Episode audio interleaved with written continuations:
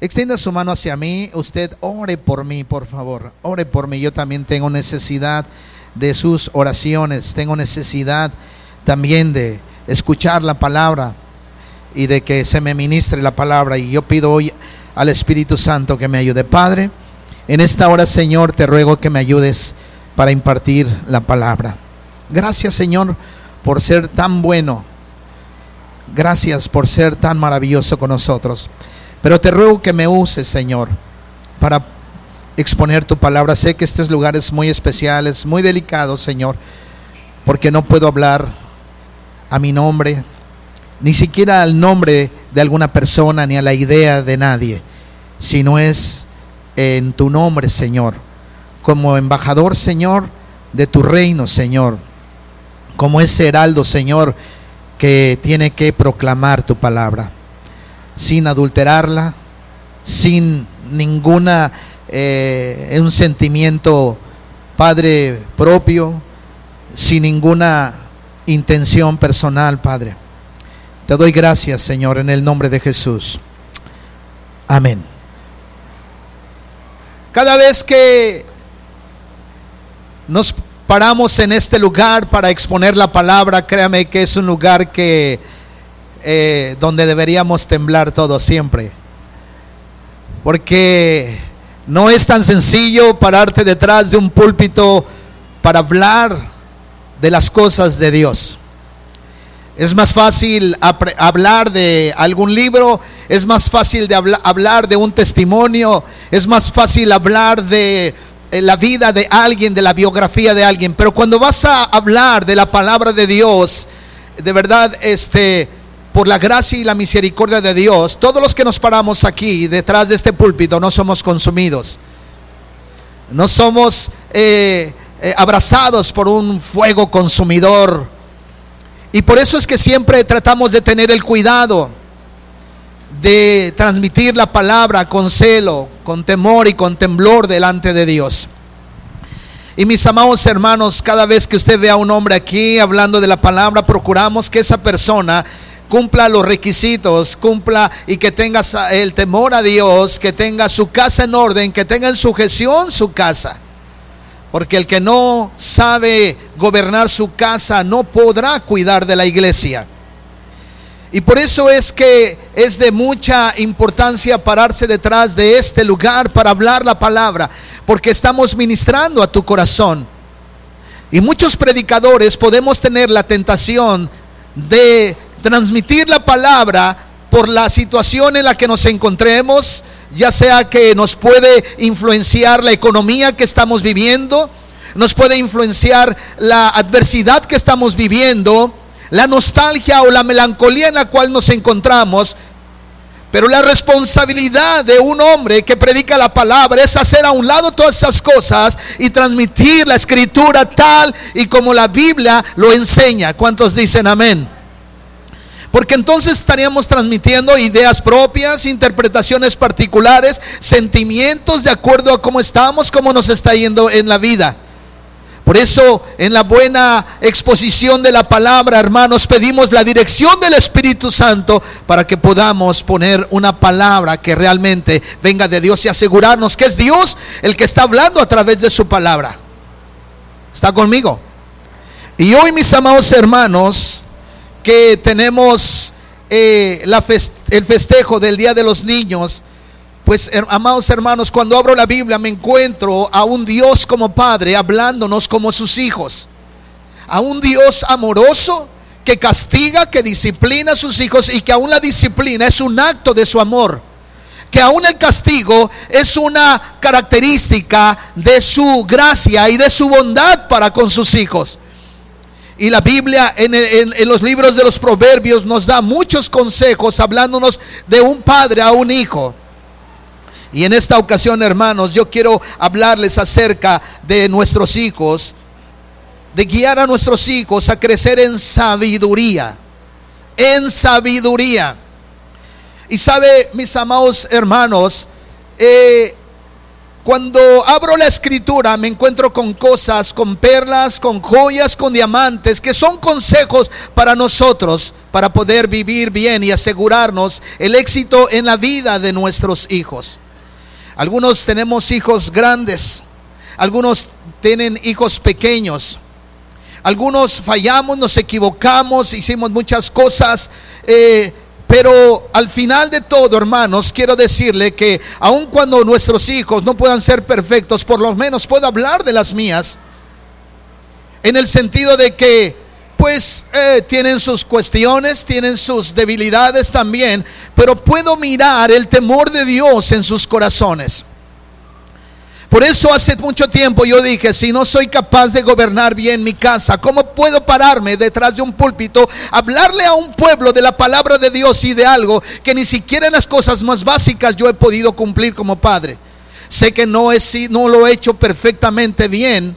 No puedo decir que todas las noches, los 365 días del año, me sentaba con mis hijas y les enseñaba la escritura, pero a menudo era parte de nuestro estilo de vida en casa porque es mi responsabilidad, no de mi esposa. Enseñarle e instruir a mis hijos no es responsabilidad de sus abuelos, no es responsabilidad de la iglesia ni de los maestros de la escuela dominical. Es mi responsabilidad instruir a nuestros hijos.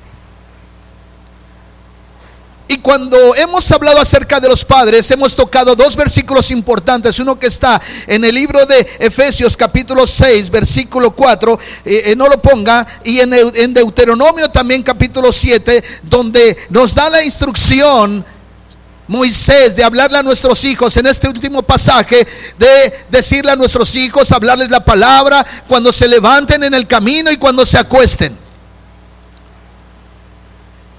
Y también el libro de Efesios nos enseña, mis amados hermanos, nos dice, y vosotros padres no provoquéis a ir a vuestros hijos, sino criadlos en disciplina y amonestación del Señor. Creo que con este pasaje tardamos dos o tres domingos enseñando esta cuestión de los hijos. Deuteronomio 6:7 dice, y le repetirás las palabras de Dios, las palabras de Dios, las palabras de Dios, las repetirás, las repetirás, las repetirás. La palabra de Dios dice a quién? A tus hijos. Y hablarás de ellas estando en tu casa y andando por el camino y al acostarte y cuando te levantes. Eso significa, hermanos, que la palabra y la ley de Dios debería estar en nuestras bocas y en nuestros corazones, porque es responsabilidad. Por eso creemos, no creemos en, el, en, una postura de machismo, pero sí en una característica o en una posición de lo que es el patriarcado en donde el patriarcado bíblico ejerce una responsabilidad en todos los sentidos. Por eso hoy muchas mujeres toman el lugar y el mando en las casas por la ausencia de los padres. Y eso distorsiona a la familia. Y no es que el hombre sea más importante, sino que tiene mayor responsabilidad delante de Dios, Pastor Javier. El hombre de Dios fue diseñado para adorar a Dios, pero también fue diseñado para ser responsable del estado y de la situación de su casa y de sus hijos. Y Efesios capítulo 6, 4, yo les explicaba en qué contexto entonces Pablo habla de esto. Porque cuando la iglesia estaba bajo la influencia del imperio romano y de ahí nace la patria potestad, los padres tenían la autoridad sobre los hijos y cuando un hijo nacía, los padres decidían si ese hijo vivía o moría. Y por lo general cuando eran mujeres las mandaban matar o asesinar. Así es que el infanticidio no era eh, este, un conflicto legal. Si los padres decidían matar a sus hijos o mandarlos matar, lo podían hacer y no tenía ninguna consecuencia legal. ¿Cuántos están conmigo? Ahora, Muchos de nosotros como padres hoy estamos asesinando a nuestros hijos, pero eso sí tendrá consecuencias espirituales. Por eso es que es importante ver que estos pasajes, hermanos, nos dan la clave para que seamos padres cristianos, que criemos, que criemos bien a nuestros hijos. Cualquier otra cosa que encontramos en las escrituras sobre la crianza de los hijos, de una manera u otra está ligada a estos principios centrales, a estos pasajes que acabamos de ver. Efesios 6:4 y Deuteronomio capítulo 7. Todo lo demás está ligado a estos consejos, a estos principios centrales. Y eso es lo que veremos en esta enseñanza. Hay un manual para padres, sí existe un manual para padres. Y ese manual para padres es un recurso donde podemos encontrar una abundante riqueza de consejos para padres. Ese manual para padres ya existía desde hace mucho tiempo. Y es la literatura sapiencial, donde hay consejos, donde hay exhortaciones, donde hay eh, asuntos que deben motivar a nuestros hijos para ser sabios y buscar la sabiduría de Dios. Y ese manual para padres es el libro de Proverbios. Es un libro que está lleno de tantos consejos. Debería venderse aparte también ese libro, aunque solamente fuera el libro de Proverbios. ¿Cuántas cosas no sucederían en la vida de nuestros hijos si los instruimos a través de la palabra y les hablarás todos los días en tu casa, andando por el camino, cuando te levantes y cuando te acuestes? Porque la vida cristiana, hermanos, va más allá de asistir a una iglesia, de cumplir con deberes que no son difíciles. Levantar las manos, traer ofrenda, venir los domingos a la iglesia. Pero ¿y eso qué? Eso no significa nada delante de Dios cuando no está acompañada por una praxis. Y hoy todos tenemos la necesidad de este manual para padres del libro de Proverbios. Allá están nuestros hijos. Puedes jugar con ellos, te puedes divertir con tus hijos. Y eso no está mal. Puedes salir al campo con tus hijos. Puedes llevarte un lonche si quieres al mar, a la playa y comerte unos mariscos con tus hijos. Pero eso no significa nada en el mundo, en el área espiritual de la vida de nuestros hijos. Cuando logres impactar con tu vida y con tu instrucción la vida de tus hijos, amados hermanos, podrás llegar a buena vejez, dormir tranquilo. En mi caso, de verdad que no tengo nada de qué preocuparme. Porque sé que aunque no son perfectas mis hijas, sé dónde están y qué están haciendo. Sé que ahorita están en la iglesia. Porque ellas mismas, ellas de su propio deseo, están en la iglesia. Ya no necesita uno empujarlas. Ya conocen el camino. Y si ellas se desvían, ellas finalmente tendrán consecuencias de parte de Dios. En el libro de los proverbios, amados hermanos, encontramos una abundante riqueza de consejos para nosotros como padres. Este libro nos enseña, hermanos, una gran colección de dichos, de ejemplos sabios, escritos por el rey Salomón, todos los cuales enseñan las realidades fundamentales de la vida. Estos dichos, consejos, son los principios básicos de la vida espiritual. Son simples, pero también son directos podríamos decir que están llenos de sabiduría en su contenido. Sin embargo, hermanos, sin embargo, quiero decirles que son concisos en su forma. Son concretos, van al grano. Son frases breves que tienen el propósito de transmitir una instrucción y lo que les hace o lo que las hace particularmente útiles es que son fáciles de recordar los proverbios. Y cuando leemos el libro de los proverbios, encontramos que muchos de estos dichos sabios son instrucciones para padres con respecto a sus hijos. ¿Qué es lo que quieres para tus hijos? Cuando ves a ellos, a esos chiquilines, a esos enanitos corriendo y yendo y viniendo, y hacen cosas que nos causan gracia, hacen cosas que nos hacen reír, que atrapan nuestra atención. las miradas de sus ojos, las madres deben de recordar cuando amamantaban a sus hijos, deben de recordar la mirada profunda y penetrante de sus hijos, que no les quitaban la vista de su rostro.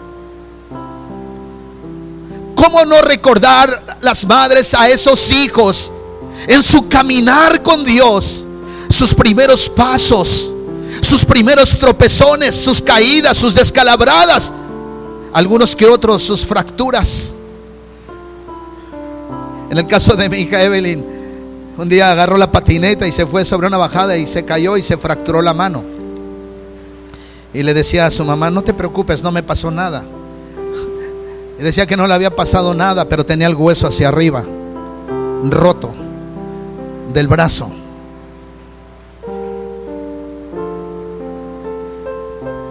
¿Cuántas cosas no recordamos de nuestros hijos? Tenemos la bendición, hermanos, de ser padres. Tenemos la bendición de abrazar a los hijos. Pero no solamente tenemos la bendición de ser padres, de abrazar a los hijos, de comer con ellos, de salir al campo con ellos, sino también tenemos la responsabilidad de criarlos en sabiduría.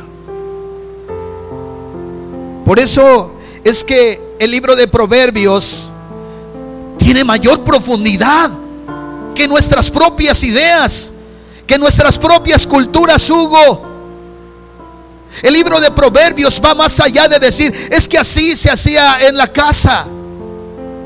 Son consejos, experiencias, hay ejemplos que van a permitir que nuestros hijos, aquellos chiquitines, a donde los podemos enseñar y, meter la palabra de Dios en sus corazones, cuando estén grandes o viejos, no se apartarán de ella. Mis amados hermanos, al leer el libro de Proverbios, Dios nos ha dado un manual una gran cantidad de estos proverbios son exhortaciones de un padre a su hijo. Por ejemplo, Proverbios 1.8 dice, Hijo mío, oye, hijo mío, la instrucción de tu padre y no desprecies la dirección de tu madre. ¿Qué responsabilidad tienen las madres sobre nuestros hijos? Porque nuestros hijos pasan por sus manos. Y muchas veces nuestros hijos son más el reflejo de las madres que de los padres. Atesora conmigo tus mis mandamientos, lígalos a tus dedos, escríbelos en la tabla de tu corazón. Y en los primeros capítulos de Proverbios entonces vemos a un padre atento. Un padre que pone toda que pone su su este su atención completa cuya principal preocupación es impartirle buenos consejos a su hijo. Y aquí vemos la personificación, hermanos, de los principios de Efesios capítulo 6, 4 y Deuteronomio capítulo 7. Lo que se le está transmitiendo al, al Hijo. La instrucción de Dios está haciendo de la sabiduría de Dios parte activa de su propia vida. Tenemos que impartir al corazón de nuestros hijos la sabiduría de Dios al corazón de nuestros hijos. Decirles por qué no y por qué sí explicarles a la luz de la palabra lo que le agrada a Dios y lo que le desagrada a Dios. Este es el consejo de Dios, no son opiniones personales, es la palabra de Dios la que trae eternidad en el corazón y la que trae propósito en la vida de nuestros hijos. Por eso, mis queridos hermanos, si tú como padre y como padres quieres criar hijos e hijas piadosos, que a su vez también sean parte de una generación que guía a su familia a la piedad. Hoy hay un grave problema. Cada vez tenemos menos jóvenes adorando y siendo apasionados por Dios. Hoy esta generación parece ser que se distingue en sentido en un sentido general por hijos que son obligados a venir a la iglesia por sus padres. Porque por ellos mismos no tienen la capacidad de venir. Y yo me pregunto entonces, ¿qué hemos hecho con los hijos o qué no hemos hecho con ellos? La principal responsabilidad y la prioridad de un padre son sus hijos. Hijos piadosos que sean parte de otra generación porque también tus hijos van a guiar algún día a otra familia.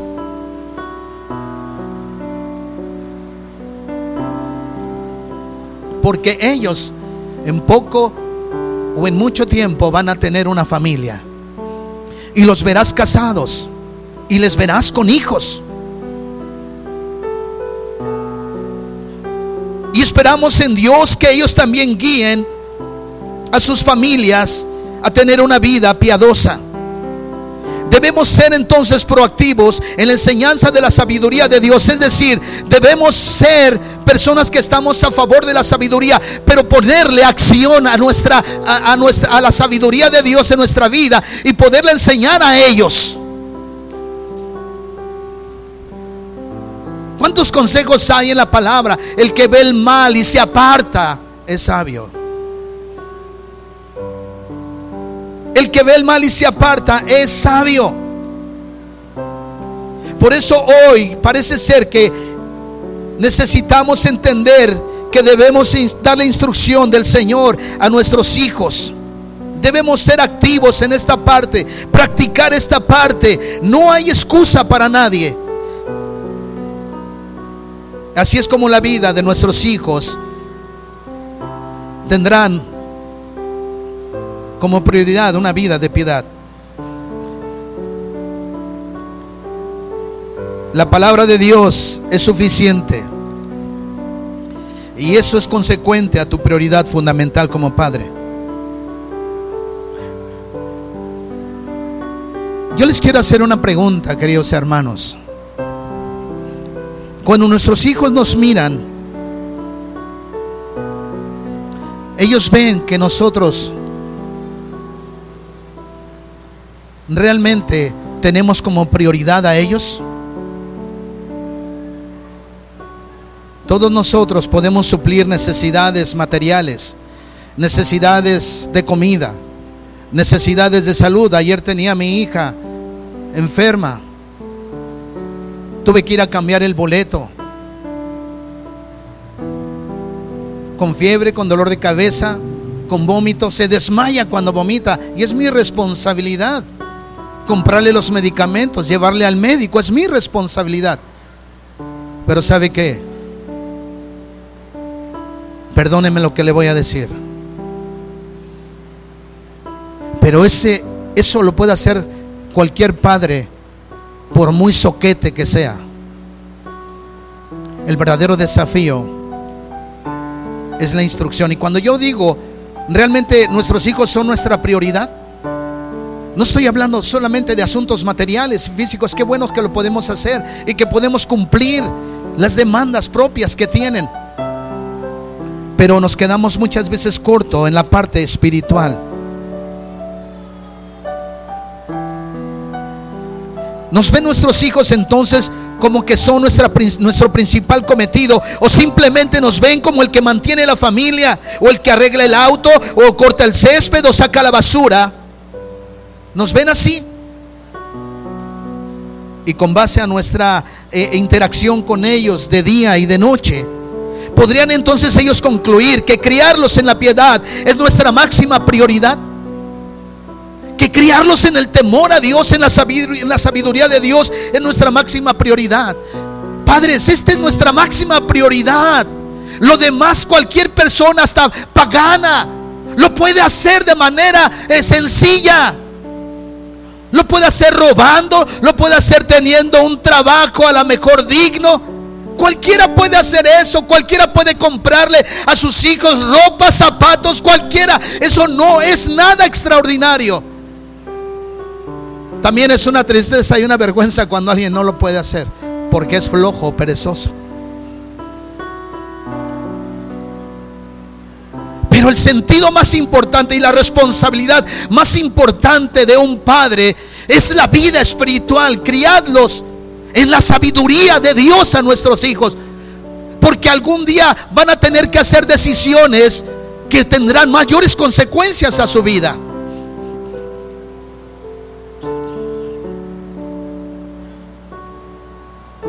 Estoy agradecido con Dios porque puedo decir que esta fue la prioridad en mi vida. Yo no tuve un padre como muchos otros cristianos. Y mucho menos tuve un abuelo tampoco cristiano que me ayudara y que me instruyera. Y mi vida en mi caminar con Cristo, hermanos, es algo impresionante y algo sobrenatural. Por eso, cuando cantamos este canto, nunca me separaré de tu gran amor. no encuentro otro propósito a la vida. Para mí, por lo menos para mí, la vida no tiene otro sentido. Tenemos que trabajar como todos. Pero no estoy jugando con doble pensamiento, con doble idea, ni estoy confundido. Por eso Josué un día dijo, decidan qué van a hacer, pero mi casa y yo serviremos a Jehová. Y hoy necesitamos familias que no estén divididas entre dos pensamientos, sino que puedan decir, mi casa y yo serviremos a Jehová. ¿Están conmigo? Gloria a Dios.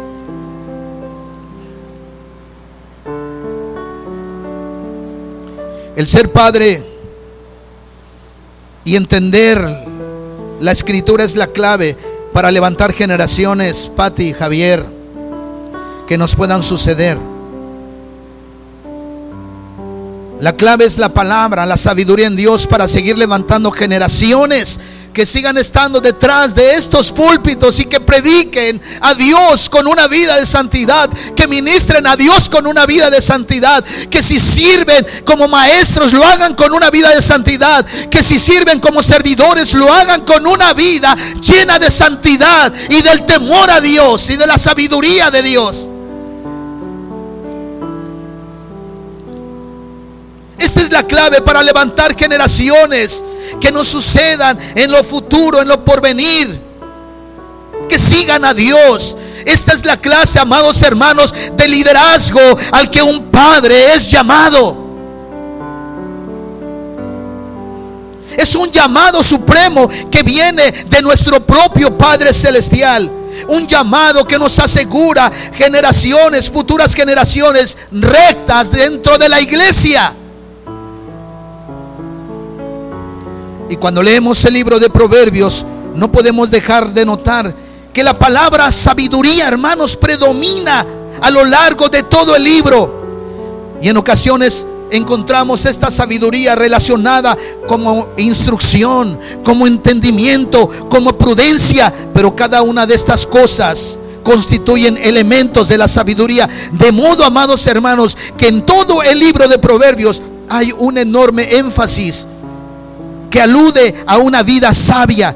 Y esta sabiduría no está confirmada solo a los pensamientos de una persona, sino también a su conducta, a su testimonio, a su manera de comportarse. Es una sabiduría entonces que lleva a una persona a vivir rectamente y como padres debemos enseñar a nuestros hijos la sabiduría espiritual. Conseguir que nuestros hijos busquen la sabiduría es motivar en ellos la búsqueda más noble de la vida. Si logras influir a tus hijos para que busquen sabiduría, les estás empujando a la búsqueda más noble de su vida. Porque ellos no te van a tener a ti toda la vida. Pero a Dios sí lo podrán tener. Le puedo dar un aplauso al Rey de Reyes. Él, Él sí. Hoy, mis amados hermanos, he querido compartir esto. Enseña a tus hijos y ruega a Dios por la conversión de tus hijos. Ruega a Dios en oración, creyendo y confiando que Él podrá hacer lo que ya no pueden hacer tus exigencias, lo que ya no pueden hacer tus reclamos, ni tus palabras, porque los oídos de ellos puede que ya se hayan cerrado a tu consejo. Ora a Dios para que Dios levante una generación de hijos y aquellos que tienen hijos pequeños, hermanos. Qué grande responsabilidad tenemos para con ellos. No es mi responsabilidad como pastor educar a tus hijos. Ni siquiera luego puedo con las mías. Es tu responsabilidad, papá, educar a tus hijos, instruirles, darles un consejo. Los que tienen nietos, En ocasiones luego los padres ya ni nos dejan tanto. O no los dejan. Ellos tienen su propia manera de ser. Y es muy triste. Pero sí puedes orar por ellos. Puedes buscar a Dios y ponerlos en las manos de Dios, doblar tus rodillas, clamar, gemir por ellos. Porque yo sé que el mejor deseo en tu corazón es que ellos sean adoradores y siervos de Dios. Pero lo más probable es que nosotros no seamos proactivos de ese trabajo. No estemos activados y olvidemos esos, esos, esas cosas, esos consejos.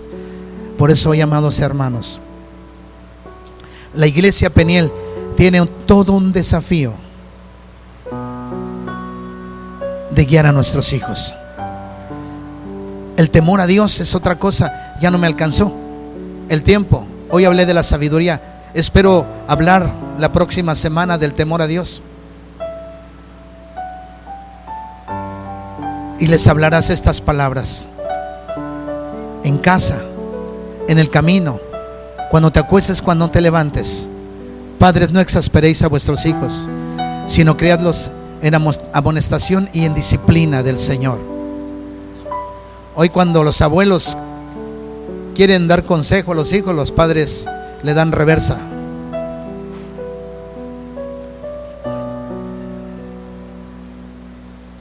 Lo más triste es que todos sufrimos, ¿verdad? Cuando algo no salió bien. Cuando te hablan por teléfono y te dicen, tu hijo sufrió un accidente. Tu hijo estaba con algunas personas incorrectas y también a él le tocaron las balas. Nunca se me va a olvidar ese cuadro donde un, un chico venía de la facultad de medicina y se quedó a saludar a algunos amigos.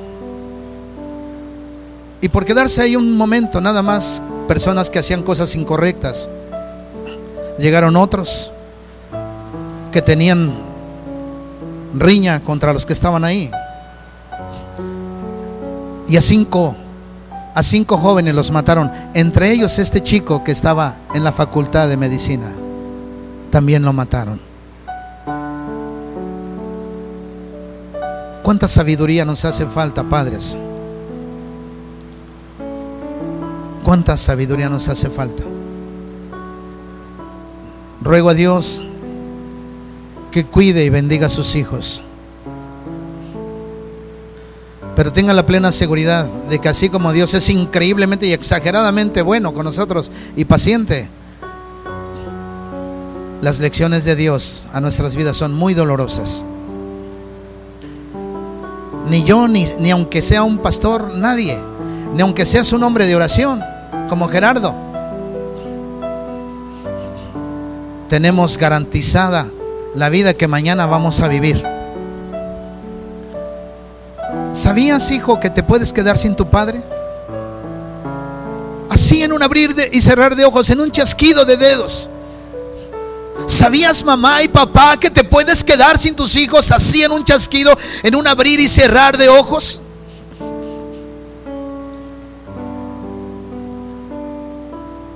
Según las estadísticas propias de nuestro gobierno de este, de este tiempo, y aunque no es propiamente responsable en gran parte de esto, en este trimestre ha habido más homicidios que en toda la historia moderna de México.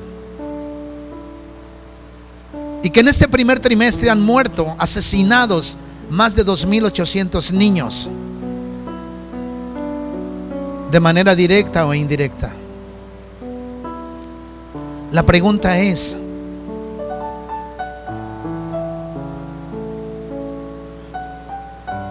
si estoy en Dios o en Cristo, buscando su rostro, tratando de ser obedientes, donde quiera que Dios decida llamarme, bienvenida sea la,